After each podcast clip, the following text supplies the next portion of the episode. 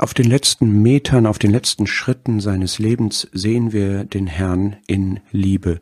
Liebe an der Schwelle des Todes. Johannes 14, dieses letzte Zusammensein mit den Jüngern auf dem Obersaal, beginnt in Vers 1 mit der Ansprache des Herrn an seine Jünger, Euer Herz werde nicht bestürzt.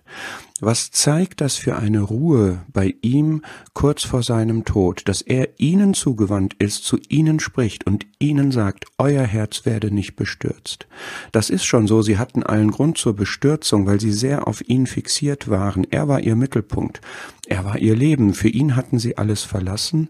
Er war derjenige, der sie versorgte, der sie unterwies, der sie beschützte der ihnen wirklich einen Halt und einen Sinn im Leben gab, und er würde jetzt sterben.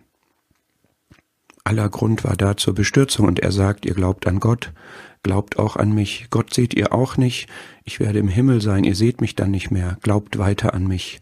Aber ich möchte den Blick auf den Herrn selber lenken, dass er sich so den Jüngern zuwendet.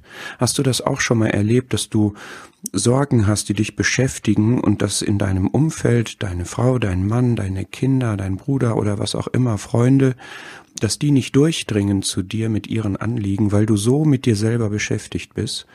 Das war bei dem Herrn nicht so. Seine Liebe war so stark und so hat sich so Bahn gebrochen in seinem Inneren, dass er auch in dieser Extremsituation kurz vor seinem Tod sich seinen Jüngern zuwenden kann. Und das hat sich durchgezogen bis ans Kreuz, wo er dann noch zu seiner Mutter und zu Johannes sich wenden kann und sagen kann, schau, das ist deine Mutter, schau, das ist dein Sohn. So war der Herr, Liebe an der Schwelle des Todes.